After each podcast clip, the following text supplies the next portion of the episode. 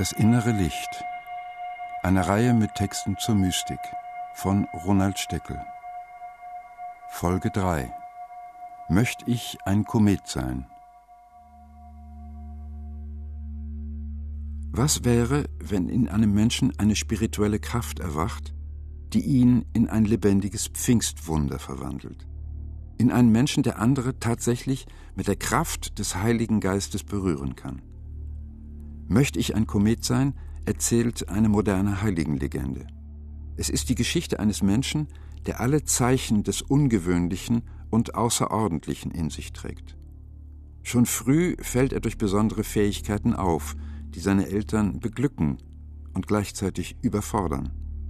Noch überraschender als seine Intelligenz ist der Eindruck, den er bei seinen Mitmenschen hinterlässt. Wer ist dieser junge Mensch, der die Grenzen der sogenannten Normalität überschritten zu haben scheint und in dem eine andere, tiefere, machtvollere Dimension des Bewusstseins und des Seins zum Ausdruck kommt?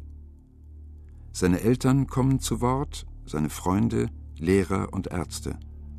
Nach und nach wird das Bild eines Ausnahmemenschen sichtbar, der alle Wesenszüge eines Heiligen besitzt. Der Titel des Hörspiels ist einem späten Fragment von Friedrich Hölderlin entlehnt. Es lautet Möcht ich ein Komet sein? Ich glaube. Denn sie haben die Schnelligkeit der Vögel, sie blühen an Feuer und sind wie Kinder an Reinheit. Größeres zu wünschen, kann nicht des Menschen Natur sich vermessen.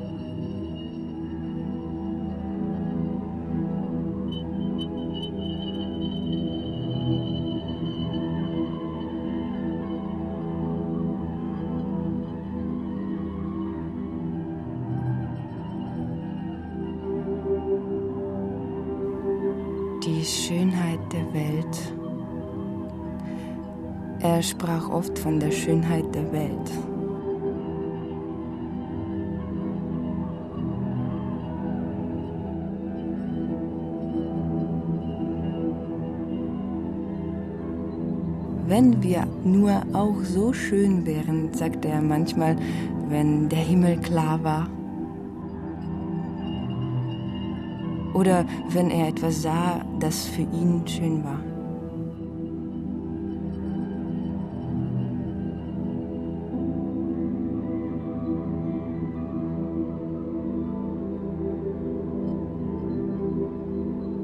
Einmal sagte er, das war im Deutschunterricht, Beethoven hat doch von sich gesagt, er sei elektrisch. Ich bin auch elektrisch.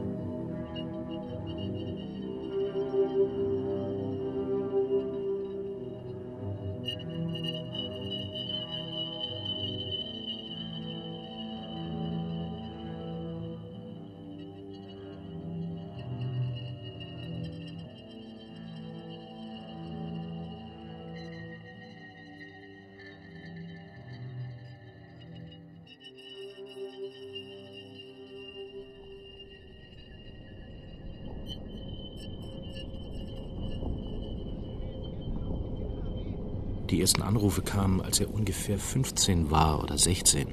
Aufgeregte Leute, die sagten, hier läuft jemand durch die Gegend, da müssen Sie unbedingt was drüber bringen. Und als ich dann nachfragte, gerieten sie alle ins Stottern. Sie gaben so merkwürdige Antworten. Also Sachen, mit denen ich nicht so viel anfangen konnte, wie äh, das ist ein Heiliger oder er hat paranormale Fähigkeiten oder oder das müssen Sie selbst einmal erleben. Okay, Verrückte haben wir genug. Ich habe dem zunächst keine Bedeutung beigemessen. Aber die Anrufe hörten nicht auf. Und die Leute waren irgendwie sehr aufgeregt.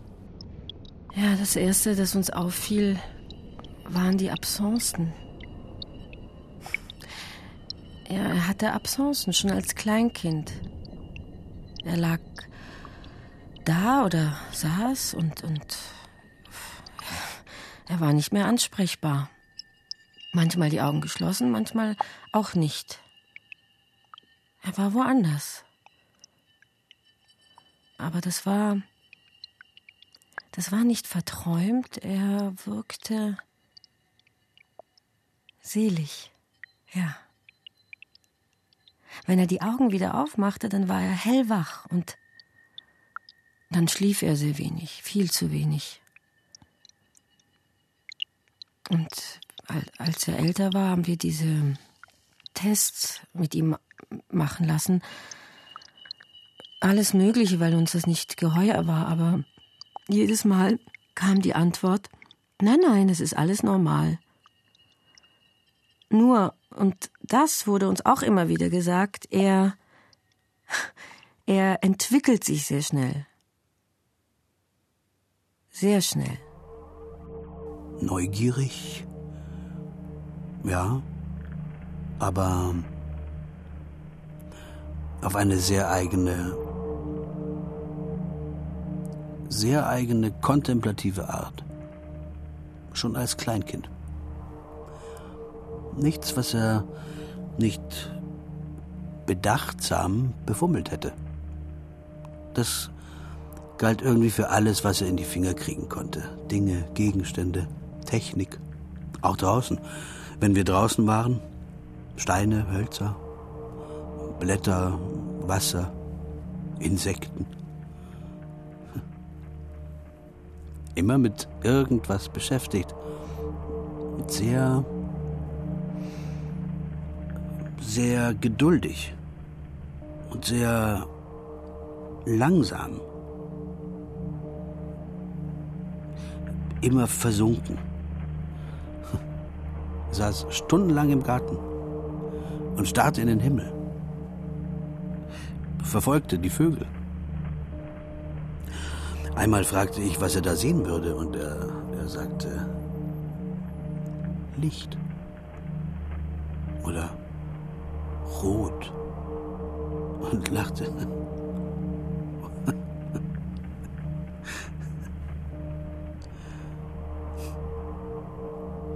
Oder er grub in der Erde herum und holte Sachen raus. Steine, Wurzeln.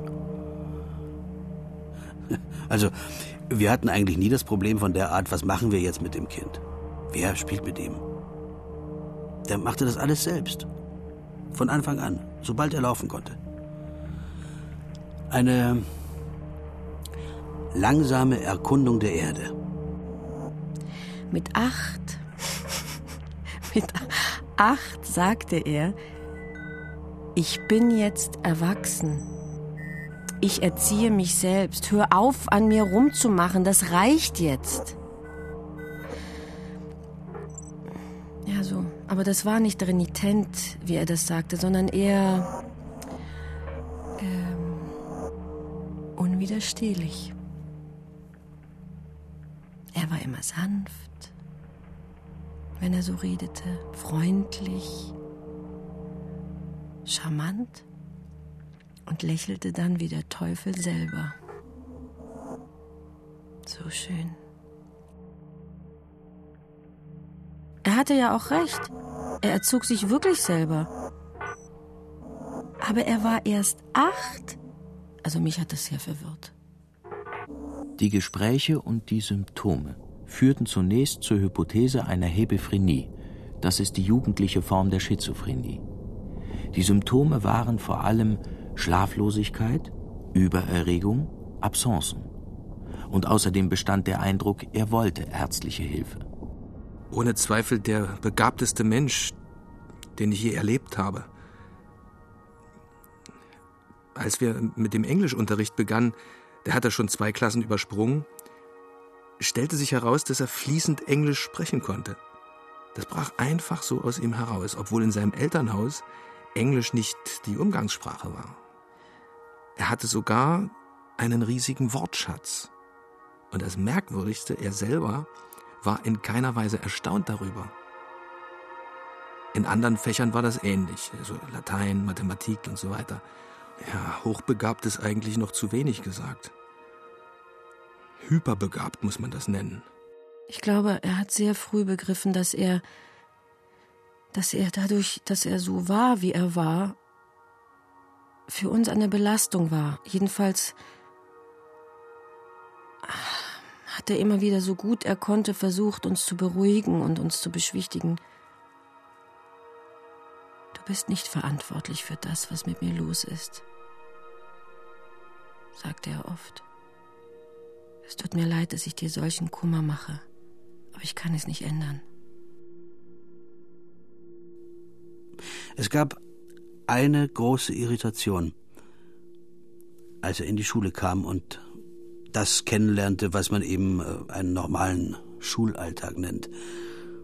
Er war entsetzt. Er war außer sich. Ich bin hier falsch. Das ist der falsche Planet. Ich bin falsch gelandet. Hier sind ja nur Gewalttäter. Ich könnte nur kotzen. So ging das am Anfang, die ganze Zeit. Aber einen, einen Hauslehrer wollte er auch nicht. Dafür fand er es wieder zu interessant, mit den anderen zusammen zu sein. Er hat sich aber dann ziemlich schnell zurechtgefunden. Ja, er hatte da seine eigenen Methoden.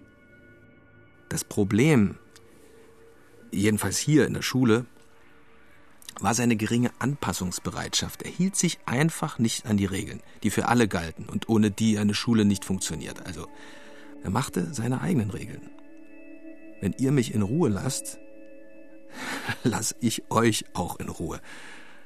Das ist natürlich im Prinzip eine völlig inakzeptable Haltung, dass er damit durchkam, also dass wir ihm das überhaupt gestatteten, dass wir Kompromisse mit ihm schlossen, das war ausschließlich seinen Leistungen zu verdanken.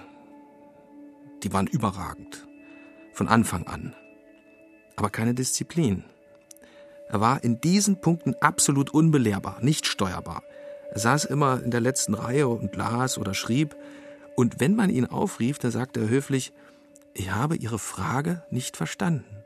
Können Sie noch einmal wiederholen? Und dann kam die Antwort. Wie aus der Pistole geschossen und immer richtig. Einmal hatte ich einen heftigen Zusammenstoß mit ihm. Das war, muss ich heute zugeben, ein Wendepunkt in meinem Leben. Ich weiß gar nicht mehr, worum es ging, aber es war eine wilde Auseinandersetzung. Da hob er mitten im Argumentieren die Hand und sagte, Wissen Sie, mit Ihrer Daseinsmüdigkeit ist uns auch nicht wirklich gedient. Da war der sieben Jahre alt. War sprachlos. Ich fühlte mich ertappt. Mir ging es nicht gut in der Zeit. Das war ja das Unheimliche. Das Wort Daseinsmüdigkeit als hätte er Röntgenaugen.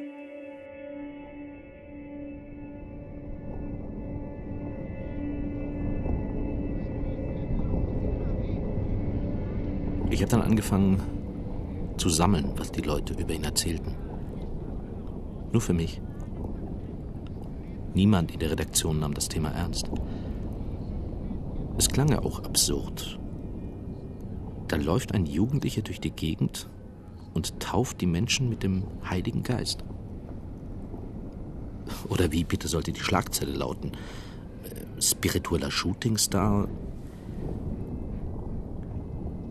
Immer wenn ich das Thema zur Sprache brachte, sagten die anderen, du mit deinem New Age-Heiligen. Einmal sagte er, dass er genau wüsste, dass er nicht lange leben würde. Und dann hat er mich so fragend angeguckt und gesagt, ist das nun ein Grund zum Traurigsein? Oder eher zur Freude? Mit acht hat er sich verhalten wie ein Zwanzigjähriger. Mit zehn wie ein Dreißigjähriger. So war das. Und ich? schwankte immer zwischen Stolz und Unsicherheit. Das war unheimlich. Das hat mir wirklich zu schaffen gemacht. Eigentlich, wenn ich, wenn ich ganz ehrlich bin, habe ich alles erst sehr spät verstanden.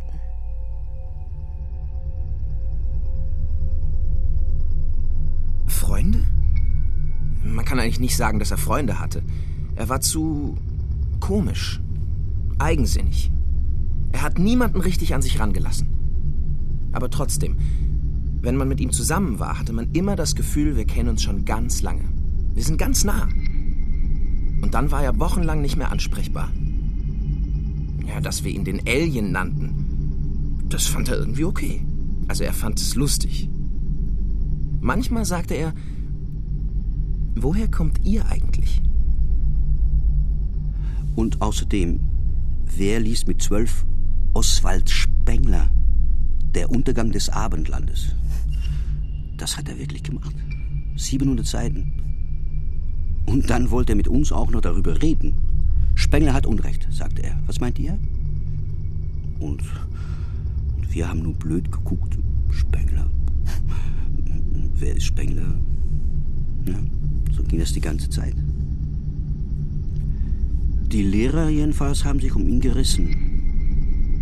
Bei, bei jeder Versetzung wollte ihn alle immer in ihre Klasse haben. Er war, er war das Zugpferd. Hm. Und, und er hat immer nur gelacht und dann hat er geguckt, wo die schönsten Mädchen waren und in die Klasse ist er dann gegangen.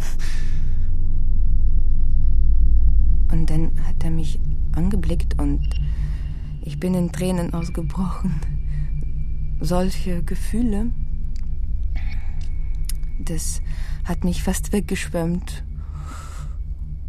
Und er hat mich in den Arm genommen und gesagt, ja, das Dasein ist eine Last.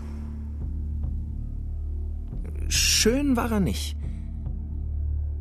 Aber da war eine schöne Ruhe in dem Gesicht. Tja, dabei sah er eigentlich nach, nach, nach nichts aus. Also, also nichts Besonderes. Hm. Das war schon sehr merkwürdig, weil Er war schüchtern. Sehr schüchtern. Sehr behutsam. Wenn man ihn so auf der Straße sah, fiel er eigentlich nicht auf. Ein schmaler, schmächtiger Junge. Nichts Besonderes. Den hätte man glatt übersehen. es war der, der Blick. Es waren die Augen. Kaum war er auf der Schule. Vorgezogen mit, mit fünf, weil er es wollte und alle Tests ihn als Wunderkind auswiesen, wurde er von allen Seiten umworben.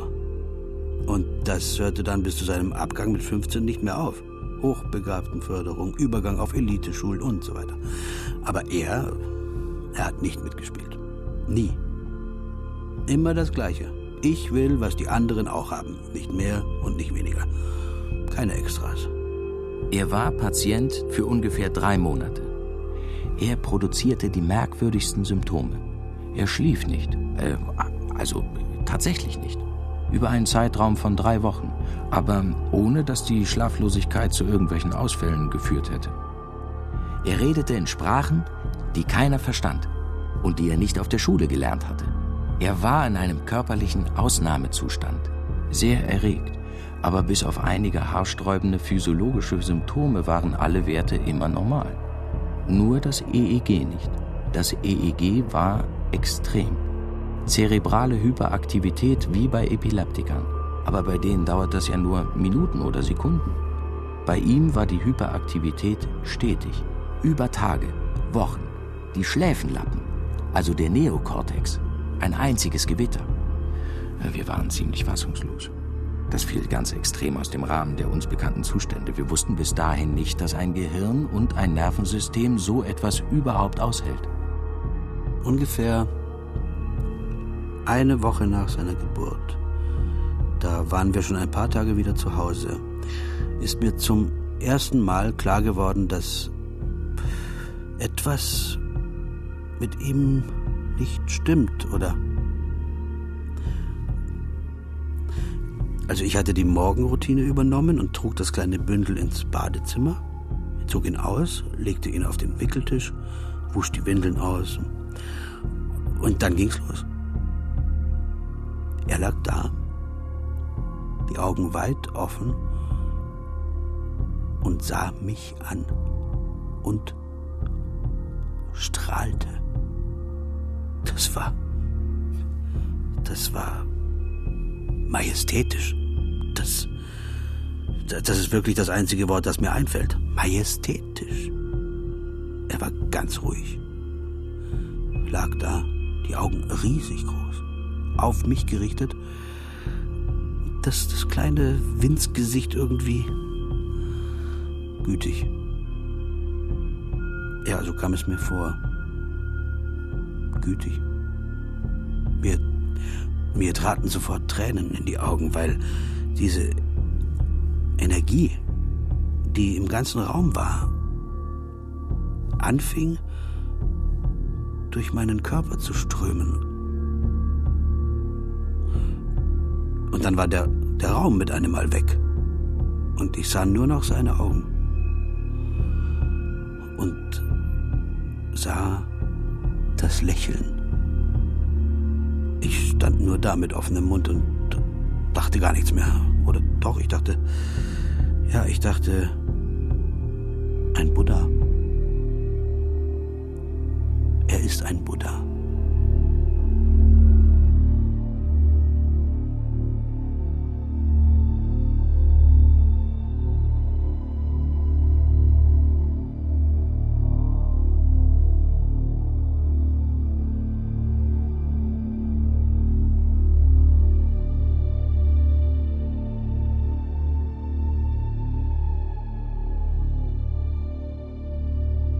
Einmal hat er zu mir gesagt, ich bin ein Wunder der Welt. Das war in der Zeit, als er schon ein Mythos war, als alle hinter ihm her waren und er sich einen diebischen Spaß daraus machte, dass sie ihn nicht kriegten. Er sah ja auch nicht fern und ging nicht ins Kino. Er hasste die Computergames, mit denen wir die Nachmittage verbrachten. Er war überhaupt sehr vorsichtig, was das Sehen anging. Es gibt Bilder, die man nicht sehen sollte, sagte er einmal. Ja, ein Außenseiter in jeder Hinsicht und von Anfang an. Aber Respekt. Alle hatten Respekt. Während der Schulzeit verschwanden fast alle in seinem Alter, na eigentlich alle muss man sagen, im Prinzip äh, in den Rechnern, in der Spielewelt. Er nicht. Die wirkliche Welt ist schöner, sagte er. Er meinte das wirklich. Er saß nicht gern vom Bildschirm. Er benutzte Rechner, vor allem als Zugang zu Bibliotheken. Er hat oft geweint in dieser Zeit, als er so viel unterwegs war. Viel geweint. Aber das war okay, weil er. Naja, er war eben er. Er war nicht wie die anderen. Er hat mich einfach gefragt, ist es okay, wenn ich ein bisschen weine? Es hat nichts mit dir zu tun, aber es ist viel schöner, nicht allein zu weinen.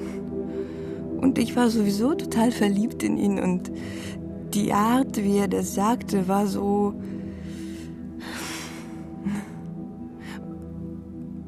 Und ich sagte, klar kannst du weinen, wenn dir danach ist.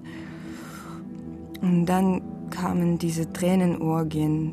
Das floss nur so aus ihm heraus, stundenlang, als ob er ungeheure Schmerzen hatte. Anfangs war ich besorgt, ich dachte, er ist krank oder flippt aus, aber das war nicht so. Das war anders. Einmal, nur einmal, habe ich ihn nach dem Grund gefragt. Er sagte, die Welt, diese Welt, was soll ich nur machen?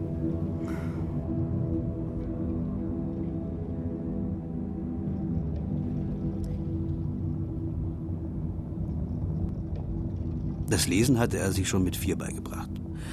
Aber er interessierte sich irgendwie nicht für die Sachen, die ihm angeboten wurden.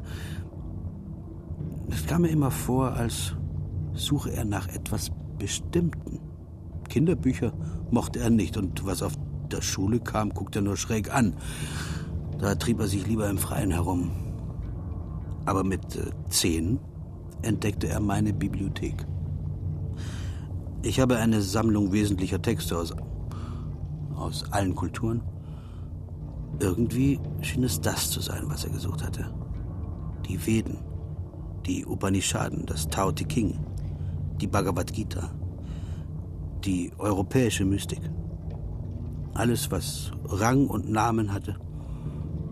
Und er las wie in Trance, stundenlang, tagelang, wochenlang. Das er war irgendwie äh, ja, außer Rand und Band. Manchmal schrie er vor Begeisterung, manchmal weinte er oder er applaudierte. Und dann sagte er mir, das war gegen Ende dieser Phase, warum bekommen wir diese Texte nicht auf der Schule? Warum? Was man uns beibringt, hilft uns das denn, Menschen zu werden? Und dann sagte er, warum lehrt man uns nicht, was die Seele des Menschen ist? Da war er zehn. Ja. Als er das mit mir machte, dieses... Ja, und, und mir so komisch wurde, so... Ja, ich kann das gar nicht beschreiben. Da habe ich ihn gefragt, was ist das?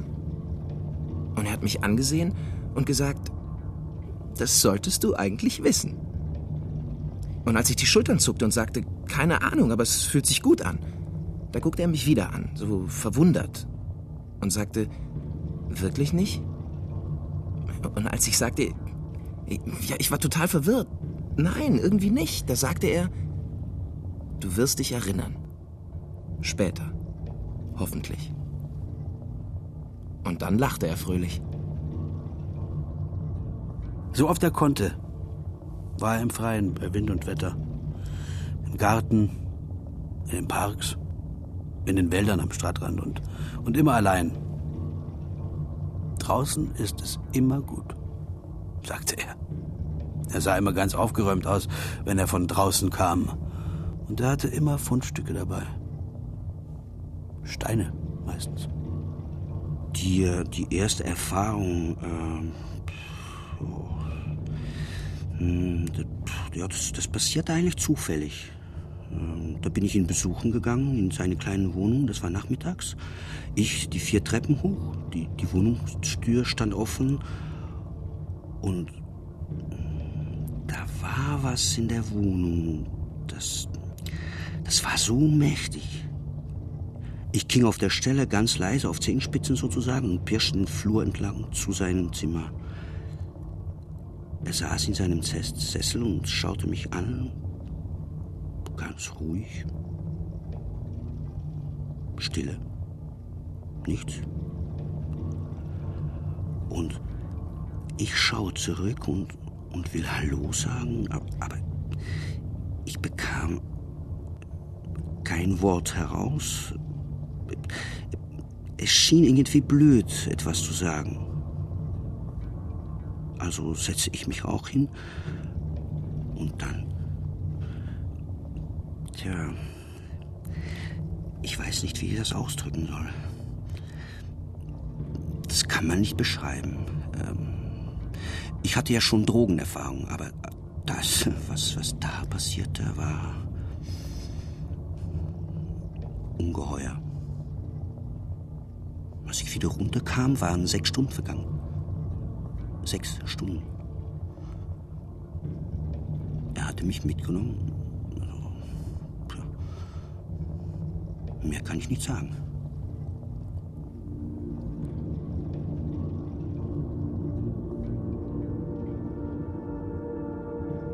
Ging das große Rauschen langsam los. In anderen Zeitungen tauchten die ersten Berichte auf. Motto: ein verborgener Heiliger oder der magische Unbekannte. Als ich ihn wieder traf, rein zufällig in einem Club in Mitte, Er stand da einfach rum. Da habe ich ihn angesprochen, ob er das sei, über den die Zeitungen schrieben. Er sagte, ich? Ich weiß nicht, wovon Sie reden. Und machte sich aus dem Staub. Er hat alles, alles immer nur phasenweise gemacht. Sehr konzentriert. Und wenn er durch war, dann war das für ihn erledigt.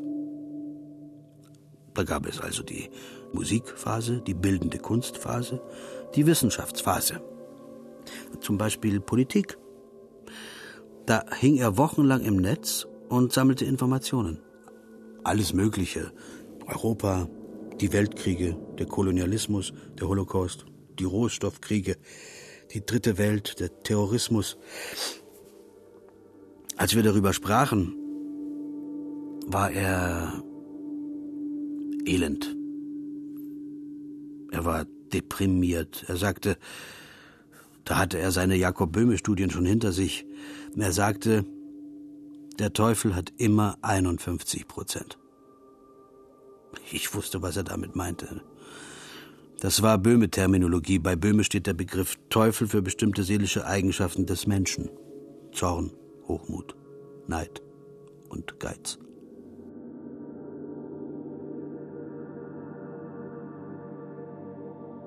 Und, und das weiß ich von allen, die mit ihm zu tun hatten, also mit denen er das gemacht hatte. Wenn jemand kam und sagte, ich will das nochmal, dann sagte er immer, ich kann nicht mehr für dich tun, was ich getan habe. Du selber musst jetzt tun. Also, also er hat nie, also ich, ich habe das jedenfalls nie gehört, dass er jemanden ein zweites Mal so berührt hat. Das Gespräch fand in meinem Direktionszimmer statt. Ich sehe ihn noch, wie er da sitzt. Ein kleiner, unscheinbarer Kerl. Und immer dieses Lächeln. Was er denn nun machen wolle, habe ich gefragt. Eine Lehre? Oder was? Ich will mich nützlich machen, sagte er. Ich kann hier bei Ihnen nichts mehr lernen. Ich muss raus. Raus? Wohin? habe ich gefragt. Zu den Menschen, sagte er. Ich muss zu den Menschen. Aber du bist doch bei den Menschen, habe ich gesagt. Und er sagte, ich habe keine Zeit zu verlieren. Ich muss sehen, dass ich die Zeit, die ich habe, nicht verplempere. Und das, was Sie mir hier noch in den Kopf tun wollen, das brauche ich nicht. Ich verstand ihn nicht. Ich habe die Privilegien und die Herausforderungen erwähnt, um die er sich bringen würde. Universität, künftige Führungsschicht, Hochbegabung und so weiter. Und da sagte er, ich verstehe die Art, wie Sie denken. Aber bitte entschuldigen Sie. Sind Sie sicher, dass Sie wissen, was in der Welt wirklich los ist? Und was wir in Wirklichkeit brauchen? Das war natürlich, ich wurde ziemlich ungehalten, weil er so tat, so überlegen, als wüsste er Bescheid. Aber wie konnte er Bescheid wissen mit seinen 14 Jahren? Manchmal strahlte er Hitze aus, wenn man neben ihm stand. Er sagte, das zentrale Nervensystem ist die Landebahn des Heiligen Geistes. Ich war in Kontakt mit einer Forschungsgruppe in den Vereinigten Staaten, die sich schon seit den 90ern mit diesen Kundalini-Phänomenen beschäftigten. Kundalini-Erfahrung ist ein Begriff aus der indischen Metaphysik und steht für ein spontanes Erwachen im Körper verborgener geistiger oder wie man heute sagt, spiritueller Kräfte. Also ich hatte die Hypothese, dass er so ein Fall war. Er hat mich meditieren sehen. Also ich habe da keine besondere Technik. Ich, ich setze mich einfach ruhig irgendwo hin, möglichst bequem und bin still. Er fing dann irgendwann an, sich dazuzusetzen und mir zuzugucken. Es faszinierte ihn. Vielleicht hatte es mit seinen Absenzen zu tun. Immer wenn er so wegtrat, hatte ich das Gefühl, er meditiert. Eigentlich meditiert er. Mit drei fragte er mich, was ich da mache. Und ich sagte, ich lerne das Leben zu fühlen. Und da setzt er sich einfach neben mich, macht die Augen zu und ist auch still. Und zappelt nicht und rührt sich nicht. Das konnte er sehr gut sowieso. Saß einfach da, still wie ein Stein. Nach einiger Zeit guckt er mich an, lächelt sein süßes Lächeln und, und sagt Feuer. Ich kann nicht lange bleiben, sagte er einmal. Das verträgt sich nicht, diese Welt und dann so jemand wie ich. Ich bin zu schwach. Das war eine Macke von ihm, dieses zu schwach. Er hatte ein Lied gemacht, das er manchmal sang nach einem Vers von Rimbaud. Auf geht's zum Kampf. Ich bin zu schwach.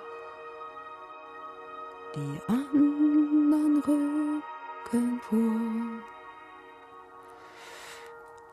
Aber er war nicht zu schwach.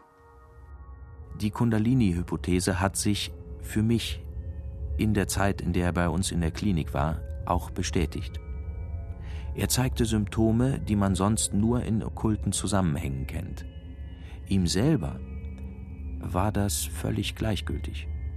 Er zeigte auch keine Angstsymptome. Als ich ihn darauf ansprach, sagte er nur schwere Arbeit. Es war übrigens bemerkenswert. Ein rationaler Dialog mit ihm war immer möglich, wenn er es zuließ. Er war absolut bei Verstand. Wir haben dann sukzessive alle Medikamente abgesetzt und eigentlich nur aufgepasst, dass er nicht zu Schaden kam, dass er nicht austrocknete, dass er aß, dass er schlief. Das war auch das, was er wollte. Ich brauche jetzt eure Hilfe. Ich brauche jetzt euren Schutz, sagte er. Aber ich muss da durch. Ich muss damit klarkommen. Am Tag seiner Rückkehr, als wir ihn abholten, da flog er mir in die Arme und sagte, was hast du mir für einen wunderbaren Körper gemacht? Ich verstand überhaupt nichts. Ich bin noch einmal zu ihm gegangen. Er sagte, Sie sind hartnäckig. Was wollen Sie von mir? Und dann sah er meine Hilflosigkeit. Er bat mich herein und machte einen Tee. Dann haben wir stundenlang geredet. Na, das heißt, ich habe geredet. Ich glaube, ich habe ihm mein ganzes Leben erzählt. Geweint habe ich auch. Irgendwann saß ich da, irgendwie erleichtert, und er sagte gar nichts. Und dann hat er sich gezeigt. Als ich ging, legte er nur den Finger auf die Lippen. Aber das war nicht nötig. Es gibt Dinge, über die man nicht sprechen kann. Das kann man ja ruhig auch mal erwähnen. Er war der zweite Freund, den ich überhaupt hatte.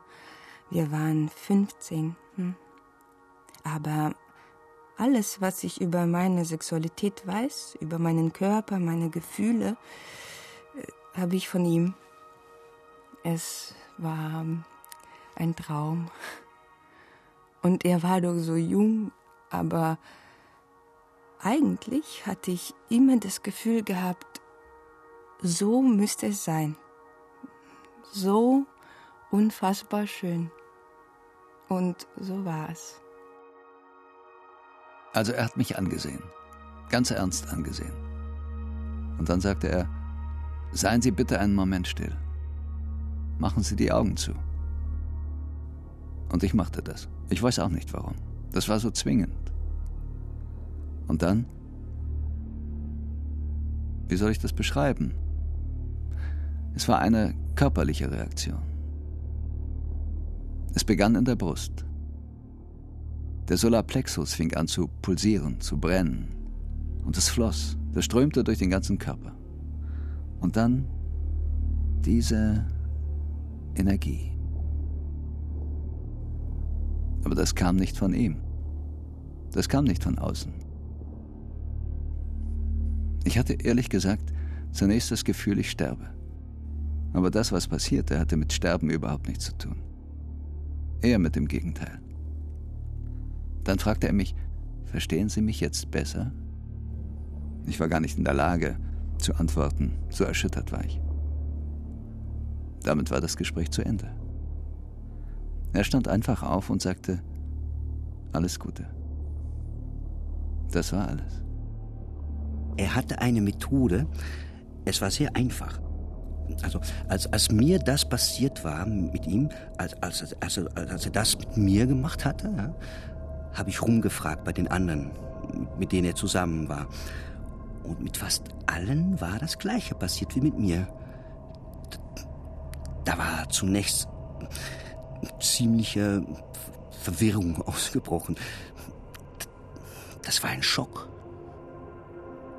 Und heute?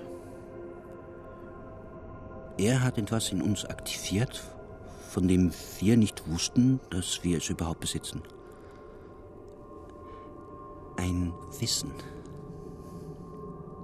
Man, man könnte es vielleicht mit der Wirkung einer sehr starken psychoaktiven Droge vergleichen, nur dass es eben diese Droge nicht gab, sondern dass er selber die Droge war. Sagenhaft. Er selber war und blieb äh, und bleibt ja interessanterweise nicht fassbar. Es gibt nicht ein einziges Foto von ihm. Auch nicht aus seiner Kinderzeit oder Jugend. Nichts.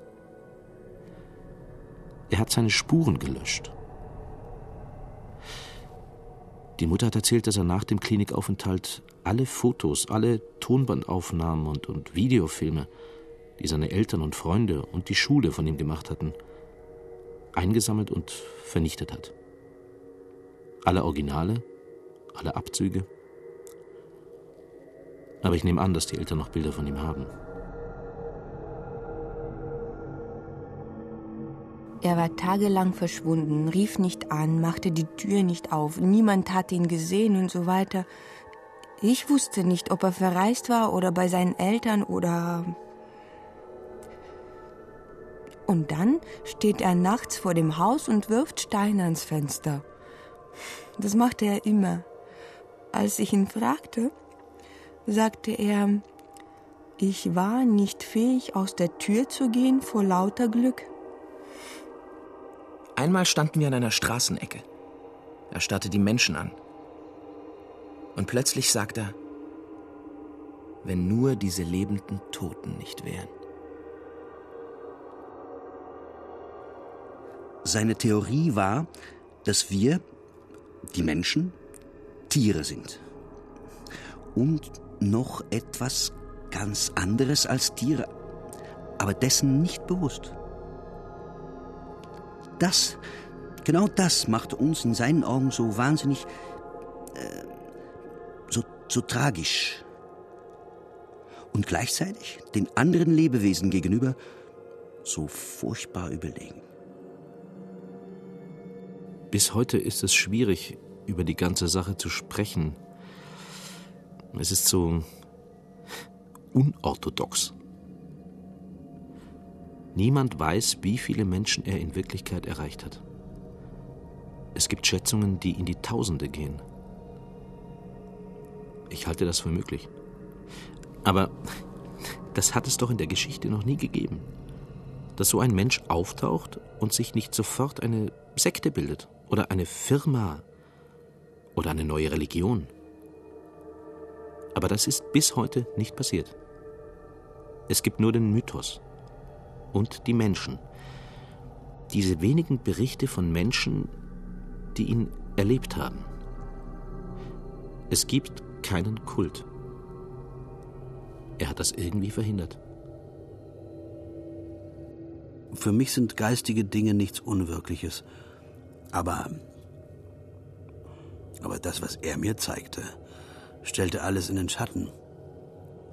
Ich wusste, dass es Menschen gegeben hatte, deren Ausstrahlung so mächtig war, dass sie andere im Innersten erreichte. Sri Aurobindo zum Beispiel, da sind die Leute religiös geworden, wenn sie ihn nur gesehen haben. Oder Ramana Maharshi oder Ramakrishna. Aber dass mein eigener Sohn einer von diesen war,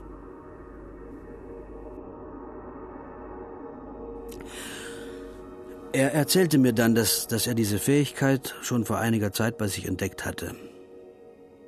Also, dass er Menschen direkt im Innersten berühren konnte. Er sagte, das bin nicht ich, der das macht, das geschieht einfach. Und dann hat er es mich fühlen lassen.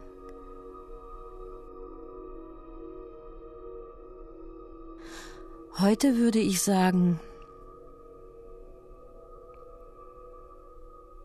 er hat mich von meiner Unwissenheit befreit. Wir gehen durch eine Papierwand, wenn wir sterben. Der Tod ist eine Befreiung. Und das Leben, das Leben, das Leben geht weiter. Er ist immer noch da, ich kann ihn fühlen. Er fragte mich, ganz konkret, was soll ich tun? Die Gabe ist zu mir gekommen.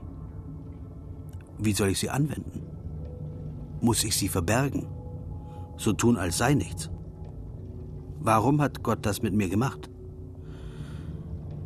Und dann sagte er, ich will mich nicht dumm stellen. Ich weiß, warum Gott das mit mir gemacht hat. Ich habe ihn darum gebeten. Aber ich habe Angst. Ich weiß nicht, ob ich alles richtig mache. Ich versuche nur, so viele wie möglich zu erreichen. Sie werden dich zum Guru machen, sagte ich.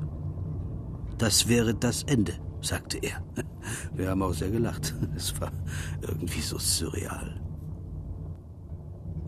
Ich verstand seine Ängste.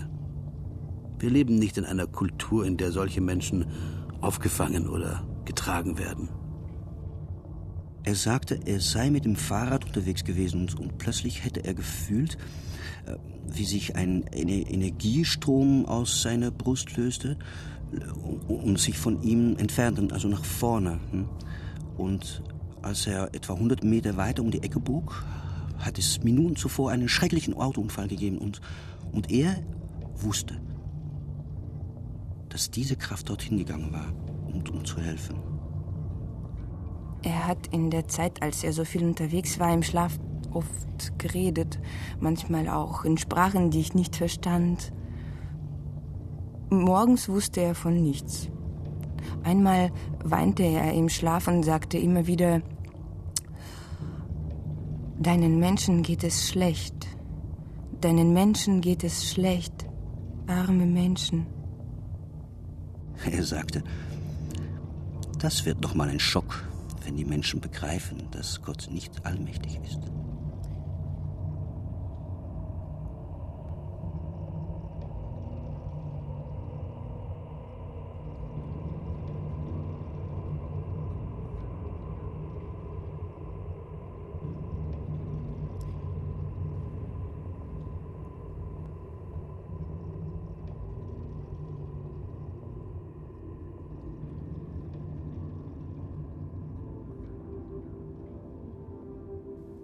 Konnte sehen, was mit ihm passierte.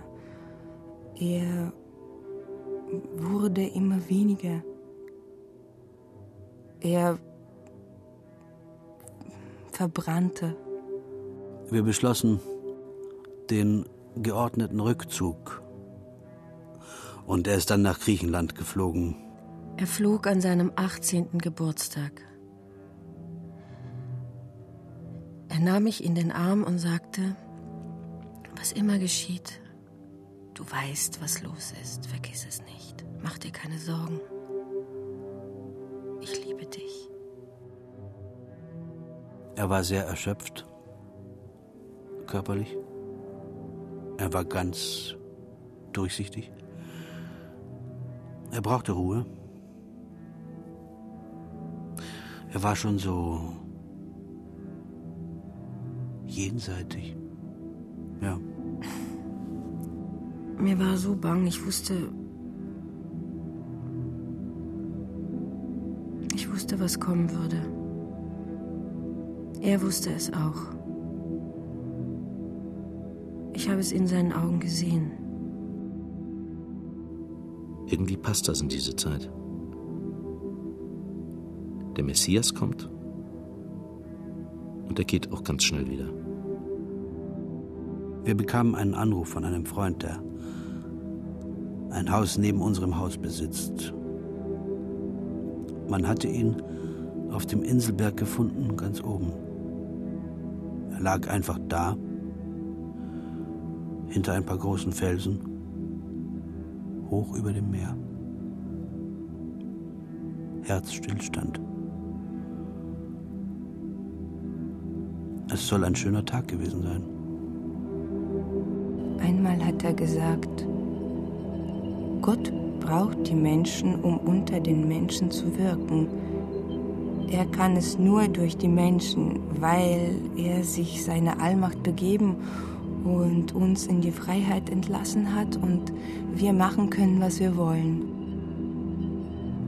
Und nur durch Menschen, die sich ihm wieder zuwenden und sich ihm hingeben, kann er hier auf der Erde überhaupt etwas ausrichten.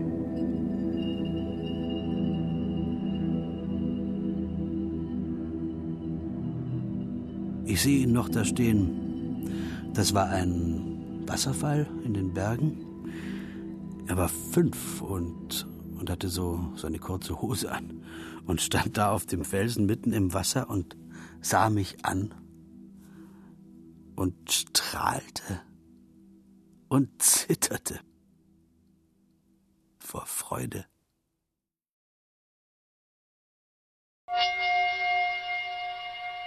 Sie hörten Möchte ich ein Komet sein? Folge 3 der Reihe Das innere Licht mit Texten zur Mystik von Ronald Steckel. Es sprachen Margarita Breitkreuz, Naomi Kraus, Toni de Meyer, Martin Engler, Max Hopp, Arne Fuhrmann und viele andere. Realisation und Regie Ronald Steckel. Ton Bernd Bechtold. Redaktion Regine Arem. Eine Produktion des Rundfunk Berlin-Brandenburg 2009